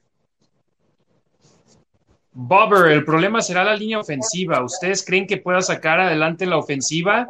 Creemos los tres en gran parte que sí, pueden ir a ver el análisis de la línea ofensiva, que creo que lo hicimos en el episodio 6 o el 5, pero ahí está disponible en Spotify, en Facebook, en Twitter. Pueden checar todo nuestro análisis de todos los elementos de la línea ofensiva de los Raiders. Andrés Aldana Correa, los que hablan de Carr no vieron a Gradkowski. Y se me perdió, aquí está, a Gradkowski, Collins, Campbell, Pryor y Russell. Para mí, Carr es el mejor quarterback que tenemos en muchos años. Estoy de acuerdo, pero yo sí disfruté ver a Campbell y a Pryor. ¿Y a Gradkowski en Pittsburgh? También, también, ese, ese, ese partido. Ese partido, sí. Eh, Alex, John Brown será factor esta temporada. George Fierro, excelente programa. Saludos de los meros meros y de Raider Nation Wrecking Crew Guadalajara. Saludos, George. Eder Blackcat, saludos hermanos, excelente análisis. Manden un saludo a Black Art Crew. Perdón, Black Cat Art Crew Raider Nation de corazón. Así que un saludo al Black Cat Art Crew. Eh, un pato que habla dice que su extensión, la de Car, sea hacia la puerta. Osvaldo Ríos, Nación Raider, ¿qué opinan de los uniformes retro? ¿Creen que tengamos alguna sorpresa? Yo lo dudo, ¿eh? Hay muchos equipos que van a hacer algún cambio con los cascos ahora que les permitieron cambiar un poco los colores, pero yo creo que los Raiders no van a modificar. Si ya el blanco con plateado de Color Rush de Thursday Night Football se me hace que fue lo más allá que va a ir la directiva, no creo que vayan a hacer más. Sí, no, y, la verdad, a mí me encanta el uniforme, obviamente el uniforme de los Raiders es, este, ese, para mí es clásico, ¿no? Siempre este, los colores negro y plata, como sea, ¿no? Siempre se me van a, siempre voy a ver a cualquier jugador eh, del pasado, del presente, con los mismos colores, igual, ¿no? Entonces, el que sea. Kevin Ayala, si Cleveland Farrell no mejora este año, ¿lo considerarían un pick tirado a la basura? Saludos desde Ciudad Juárez. Yo no creo que ha sido tan malo. El problema es en dónde fue elegido, tan alto en la primera ronda. Eh, cuando escoges a alguien en los primeros cinco picks de la primera ronda, esperas una gran producción. El problema es que prácticamente es como si hubieran elegido a un liniero ofensivo, que no brilla, hace su trabajo, pero no brilla. O sea, no, hay muchas estadísticas, no hay capturas de gran manera, no hay balones sueltos forzados. Ese partido contra los Jets fue la excepción, eh, pero sus estadísticas no te sorprenden, que es lo que quieres de alguien que escoges en el top 5. Correcto. Eh, y, de alguna forma creo que ha, ha, hecho su chamba, tan es así que Max Crosby por el otro lado ha sido capaz de llegar al coreback. ¿No? Entonces, si de alguna forma tienes cubierto tu lado derecho, pues vas a aprovechar las oportunidades del lado izquierdo. Y es lo que hacen los Raiders. Si tienen tanta presión a lo mejor sobre Cleveland Farrell, es porque saben lo que les puede llegar a hacer, ¿no? Ahora van a tener que ver cómo ajustan por los dos lados y teniendo aparte a un Yannick Ngakwe también que puede hacer mucho daño. Y, este, y, es lo interesante, ¿no? De, ver la defensiva de los Raiders, cómo, cómo se va ajustando y cómo van colocando otra vez, como siempre, las piezas. Cargo Best, ¿les parece que Arnett y Farrell eran para primera ronda?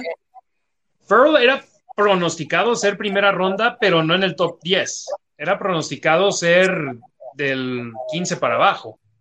Los Raiders, ellos lo evaluaron y les gustó tanto a los Raiders que lo escogieron con la selección número 4, que tal vez haya sido un reach, pero todavía queda tiempo para verlo jugar le quedan dos años más en su contrato de novato y la posibilidad de que los Raiders lo extiendan un quinto año con esa opción.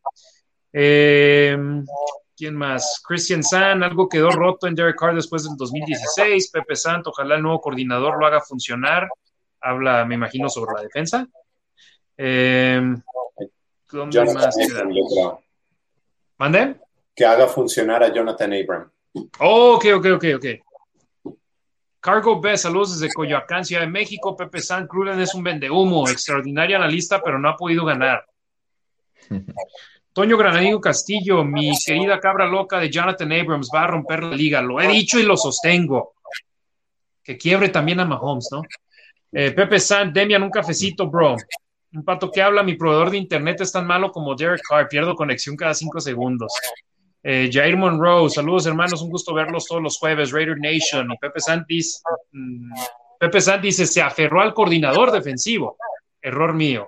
Eh, ¿Dónde están leyendo sus comentarios? No los veo. Alex GA-4. Estamos simultáneamente en el Facebook de la Nación Raider, en el Periscope, eh, que es el Twitter de la Nación Raider y de los Raiders Info. Y nosotros aquí con nuestro proveedor de stream leemos todos los comentarios que nos mandan de las tres plataformas. Entonces, si estás viendo en Twitter, no ves los comentarios de los de Facebook y si estás en el Twitter de Demian en los Raiders Info, no ves los comentarios que nos ponen en los de la Nación Raider. Amado Nervo, Farrell es un bust desde el momento que pudo ser seleccionado más adelante y hay jugadores de Pro Bowl como Devin White elegidos después de él. Mejor dicho, después. Devin White, un jugadorazo, pero también hubo tres equipos antes de los Raiders que no lo escogieron, ¿no? Sí, y otra vez, a veces no me encanta usar esta frase, pero PFF eh, califica a Devin White mucho más abajo en linebackers que Cleveland Farrell como, como a la defensiva. Eh, Cargo Best, ¿qué pasó con Maurice Hurst? Ya forma parte de los 49ers de San Francisco. Eh, vámonos rapidito con el siguiente tema. El estadio Allegiant este pasado fin de semana tuvo su primer evento masivo. Obviamente ya tuvo eventos con aficionados dentro de él, como los un par de juegos de la Universidad de Nevada en Las Vegas, de los Rebeldes, en el nivel colegial, donde tuvieron dos mil o menos aficionados en las tribunas, ha habido tours, ha habido eventos privados en el estadio Allegiant, pero es el primero donde hubo una cantidad masiva de gente entrando por las puertas. El DJ Illenium tuvo un set, eh, bueno, tres sets en el estadio Allegiant este pasado sábado.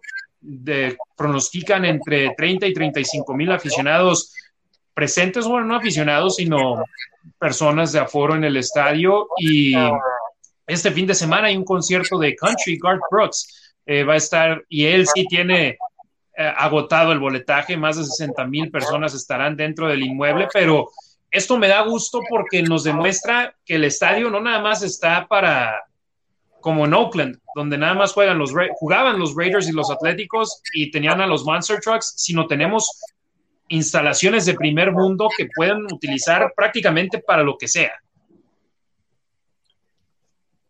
Hablamos de que Garth Brooks es quien iba a inaugurar el estadio el año pasado y por pandemia obviamente ya se movió este año, ¿no? Ahí nos dice Brian Alemán que él estuvo ahí y que estuvo bien. Saludos al buen Brian. Yo, yo quería ir cuando... Ahí te va una situación. Los boletos estaban baratísimos. Baratísimos.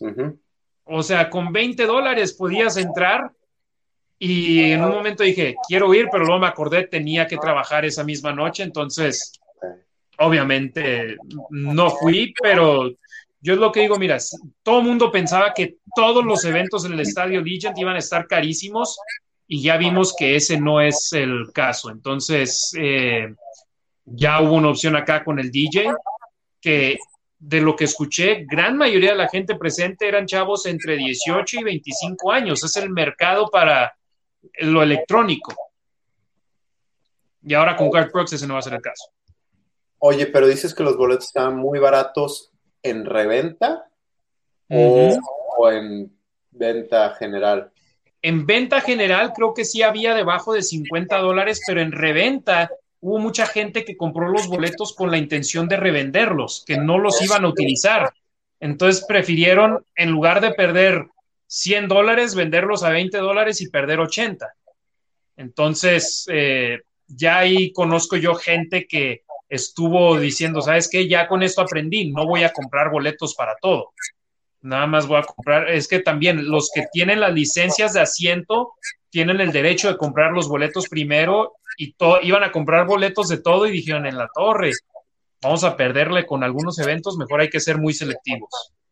De acuerdo. Y como quiera, si, si escuché bien y estaban a la venta normal en 50 dólares, pues creo que 50 dólares para entrar a la Legion Stadium, al menos, aunque no te gusta la música o lo que sea, ¿no? Pero para, para conocer el estadio y ahorrarte los costos de temporada por si en serio no te alcanza, pues creo que es una muy buena oportunidad de conocer el estadio, ¿no? Sí, y los tours están alrededor de ese precio, 50, 60 dólares, una opción ya incrementada donde puedes echarte una cheve a un lado de la antorcha por creo que 80 dólares y estás una hora más nada más ahí disfrutando del estadio. Entonces, hay opciones. Obviamente los boletos para los Raiders están por los cielos y ridículos los precios. Igualmente hay otro evento en agosto que es la lucha libre WWE SummerSlam va a ser ahí, los boletos están por los cielos. Eh, más tarde este mes, si no es que a principios del que sigue, es la final de la Copa Oro, que como nos dice Brian, ahí se va a conducir en el estadio exactamente. Y vemos eventos grandes que se están, hombre, hoy Conor McGregor, que estoy seguro saben quién es, el ex campeón de la UFC, hoy en la conferencia de prensa dijo, quiero pelear por el campeonato a finales de este año en el estadio de los Raiders. dijo, en the Legion Stadium, the Death Star, la estrella de la muerte, el apodo que le pusieron los Raiders, el mismo Conor McGregor lo conoce. Entonces, eso ya te dice que no es nada más un inmueble más. Dijo, veníamos llegando en nuestro jet privado y lo vimos y se veía fregoncísimo. Entonces, para que alguien como McGregor te diga eso, está haciendo bien las cosas. Sí, ya se está convirtiendo en una marca, ¿no? De alguna forma, y pues, digo, lo que es, ¿no? A fin de cuentas, y reconocida ya a nivel global, creo, entonces, qué bueno. Y, y McGregor llegó a ir al Black Hole. No sé si sea Raider fan, si le esté gustando. Digo, no creo que sea super fan, pero a lo mejor se identifica con Raiders. Ya estuvo por ahí, ahora está pidiendo pelear en el Allegiant. Quizá. No, y es que él sabe, por ejemplo, los boletos para Standing Room Only para su pelea del sábado costaban 600 dólares en la segunda planta, o sea, estás lejos del octágono y vas a pagar 600 dólares por estar parado siete horas para ver pelear a McGregor, o sea, los precios son ridículos y él es inteligente, él sabe, ah, si puedo meter 70 mil gentes en ese estadio, ¿cuánta lana no me voy a llevar yo? Entonces dijo, es, Las Vegas, puedo vender los boletos más caros y vender 70 mil de ellos en lugar de 20 mil. Vámonos. Y aparte de los impuestos, ¿no? Obviamente.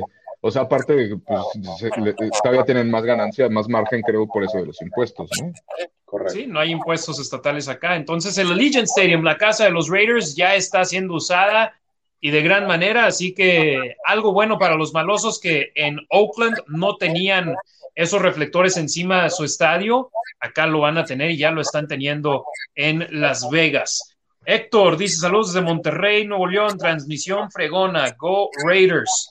Eh, Jorge Monzón, ya tengo mis tickets para el 5 de diciembre contra el equipo de fútbol americano de Washington. Ahí nos vemos. Ahí nos vemos. Ahí vamos a estar.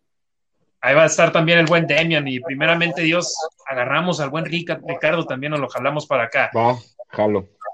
Eh, y nuestro tema con el cual vamos a cerrar el 4 de julio, el domingo, el gran Al Davis hubiese cumplido 92 años de edad y como lo comenté en Twitter, su legado va más allá de, de lo que hizo sobre el campo, sino también en toda la NFL, en los deportes.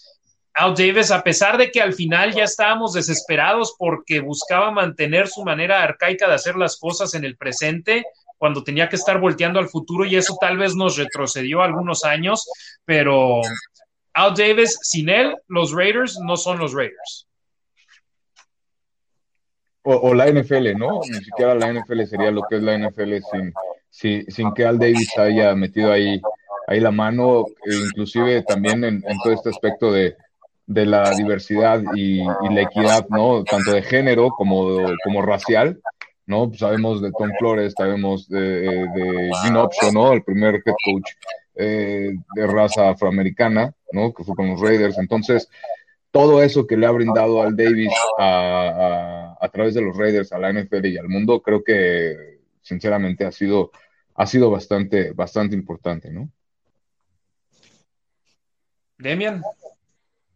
Pues no, no mucho que agregar. Eh, no tengo aquí todos los datos, pero fue, fue general manager de la AFL. Corrígeme si no es cierto, Harry. Cierto. Fue coach. Inició con los Chargers luego fue coach de Raiders y luego compró Raiders. Eh, hablabas ahorita, Rick, de, de su legado.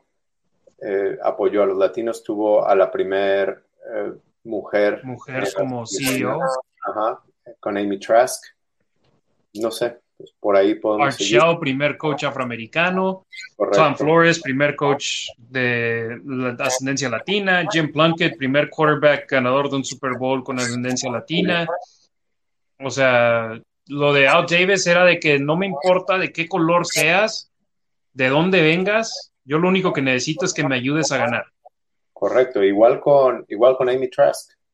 Eh, dicen que se la pasaba diciendo groserías enfrente de ella y es que le dijo, es que no te veo como una mujer, sino te veo como una persona capaz. Exacto, y a final de cuentas era de que estás aquí y eres como si fueras una persona más en la oficina.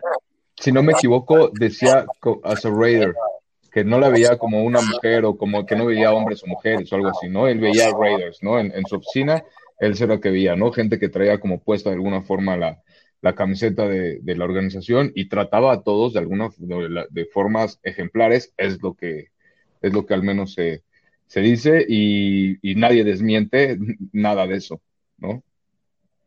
Algunas de sus frases más populares, ya lo mencionaba Damián, Demian, perdón, eh, no tomamos lo que la defensa nos dé, tomamos lo que queramos, lo que nos dé la regalada gana. Tú no ajustas, simplemente dominas el mariscal de campo va a ir para abajo y cuando vaya para abajo tiene que hacerlo de manera dura. Eh, queremos ganar, los fans de los Raiders se lo merecen, los jugadores de los Raiders se, lo merecen y hasta mi organización se lo merece. Tienes que ganar y tienes que hacerlo con una visión del Super Bowl. Esa es la pasión que tenemos aquí. Demian, pues las que todo mundo conocemos. Just win, baby. Commitment to excellence. Eh, Al Davis, un pionero en el, fútbol americano a nivel mundial y sobre todo en las dos ligas más importantes que han existido, la AFL, donde, como lo decías, comisionado, después coach y en la NFL dueño y pues un dolor en la espalda para la liga también por muchos años, pero él dice, yo nunca demandé, yo contrademandé, a mí me demandaron primero y ya yo después contrademandaba. Correcto desde ahí se veía esa mentalidad que tenía él, ¿no? De, pues la NFL contra los Raiders, ¿no? Era, ¿no? Desde, desde ahí como que se fue un parteaguas, ¿no? Creo que todo eso y este, pues nada más, no sé si hay alguien más en la historia del NFL que haya eh, inducido a más personas al Salón de la Fama que al Davis, pero al Davis a nueve, a nueve personas al Salón de la Fama en la NFL, este, pues eso te habla de algo, ¿no? O sea, que, que le hayan dicho a él, dar el speech sobre mí, que soy ya un jugador del Salón de la Fama de la NFL, pues creo que es algo bastante, bastante grande. Eh, dijimos Gene Apsha fue el primero, era, era Art Saludos a Cargo Beast y a Eduardo Venegas Ramos que, nos hacen esa aclaración, pero sí, definitivamente Art fue el primero. Y Raider Nation Costa Rica, o bueno, no. Eduardo Nega Ramos, saludos excelente programa desde la Raider Nation Saltillo. Y Raider Nation Costa Rica nos dice, Costa Rica va a estar presente en el partido contra los Bengals. Así que va a venir Raider Nation de toda Latinoamérica durante toda la campaña. Yo sé que están caritos los boletos, pero esperemos los Raiders puedan darles una gran satisfacción, así como John Gruden quiere hacerlo, como Al Davis desearía poder ver a su equipo. Y Al Davis, él lo que quería era un estadio que pudiera llamar él mismo su casa. Él no quería compartir. Él no quería estar arrendando con alguien más. Él quería estar él solo. Y aquí está él solo en Las Vegas, obviamente con conciertos, con shows y con grandes cosas pasando en su estadio, pero eso trae una derrama económica para su nueva ciudad. Y ese estadio es el estadio de los Raiders. No dice nadie, oh, sí, el que comparten los Rams y los Chargers. No, es el estadio de los Raiders. Es nuestra casa. Y de primer nivel, todas, o sea, el estadio, el, el Intermountain Healthcare, ¿no? Donde entrenan, todo eso es de primer nivel y es algo que una institución como los Raiders se merece definitivamente y pues qué bueno que lo tienen, ¿no? La verdad. Mi Demian, ya nos toca pronto estar acá en el estadio, ¿no? Sí, ya estamos planeando para el juego de Washington el 5 de diciembre. Ahí estaré. Bueno, que en paz descanse el gran Al Davis. Este pasado domingo hubiese cumplido 92 años de edad, pero habemos muchos que ya quisiéramos llegar por lo menos a los 60, pero el señor seguía y seguía y seguía y seguía y cuando falleció fue sin duda alguna algo que le pegó duro a la NFL y que por fin ya muchos dejaron de ver el lado de, hombre, nos está afectando al equipo de gran manera y comenzaron a ver el lado de lo que normalmente pasa cuando alguien muere, ¿no? Ya ah. hasta cuando te mueres se reconocen lo que, lo que hiciste. Correcto. Pero sí, Al Davis no retrocedió algunos años, pero creo que lo que hizo por el equipo en las primeras tres décadas de existencia, bueno, con él al frente, eh, nos llevó a grandes alturas, nos llevó a grandes eh, huecos y espacios bajos. Ahora hay que regresar al equipo a buenos niveles. De esta manera nos despedimos en el programa de hoy, el episodio número 10 de La Nación Raider. Damian Reyes, un gustazo tenerte de nueva cuenta, hermano. Un gusto, muchísimas gracias. Gracias por la invitación. Contento de estar aquí con ustedes. Ricardo Villanueva, hermano, gracias, gracias por estar de nueva cuenta con nosotros. ¿Tienes algunas novedades, no? Que pueden seguirte en redes sociales. Sí, por ahí les voy a compartir la, cuenta ATV eh, Raiders, guion bajo Raiders. ahí, ahí al pendiente se las voy a compartir de todos modos. Este, estamos compartiendo información en inglés de los Raiders, obviamente. Y pues nada, muchas gracias otra vez por la invitación un orgullo y un honor estar hablando cada jueves de los Raiders, como siempre. Y pues aquí seguimos en contacto al pie del cañón. Por supuesto, y saludos a toda la banda que siempre está al pendiente de nosotros. Eh, a ver, dice Ignacio Alarcón, platiquen de la demanda histórica de los chatarreros. Oh, ok, ok, ok. Yo me puse a pensar, ¿está hablando de los Steelers? No, hablaremos. Mm, Davis, la cantidad de demandas que tuvo encima fueron increíbles. Kevin Ayala, Just Win Baby, Ignacio Larcón, como siempre, excelentes comentarios, felicidades. Javier Muñoz, saludos a toda la Raider Nation. César Tejeda, muchas gracias. Nos vemos, nos vemos en el próximo episodio. Cargo Best, nos vemos, colegas. Buen fin. De esta manera llegamos a nuestro final, el episodio número 10 que estamos transmitiendo en vivo en el Facebook y el Twitter de La Nación Raider y también en el Twitter de los Raiders Info. Y también pueden escuchar este programa, el audio del programa a través de Spotify y demás plataformas donde hay podcast. Pueden escuchar el programa. Recordamos, este programa, la versión original es aquí en redes sociales con el video platicando con toda la raza de la Raider Nation a nivel mundial. Ya después nos está llegando mucha demanda que nos quieren escuchar como si fuese podcast, entonces también lo agregamos como podcast, pero nos gusta poder interactuar con ustedes, los aficionados de la Raider Nation, porque es lo que nosotros somos, somos miembros de la Nación Raider y les traemos un producto para la Raider Nation. Y por eso, porque leemos cada pregunta, cada comentario, nos acabamos alargando un poquito más. Sería fácil no leer ningún comentario y ninguna pregunta y acabar el programa en 45 minutos, una hora, pero nos gusta poder interactuar con ustedes y por eso nos vamos en ocasiones un poquito más largo. Traemos buenos proyectos encima conforme se va acercando la temporada, así que les agradecemos. Sigan a Demian en los Raiders Info en Twitter, a Ricardo Villanueva en Twitter e Instagram como Razgit, R-A-Z-G-I-T, y a un servidor en arroba la Nación Raider en Twitter, Facebook e Instagram. Ahí estamos publicando todos los días cuando salen información sobre el conjunto que nos apasionan, los Raiders. La próxima semana episodio número 11. Ya comenzamos con el análisis de la defensa de los malosos, que es la unidad que tiene que mejorar de gran manera. A nombre de Demian Reyes y Ricardo Villanueva, soy Harry Ruiz y les agradezco que nos hayan sintonizado en el episodio número 10 de La Nación Raider.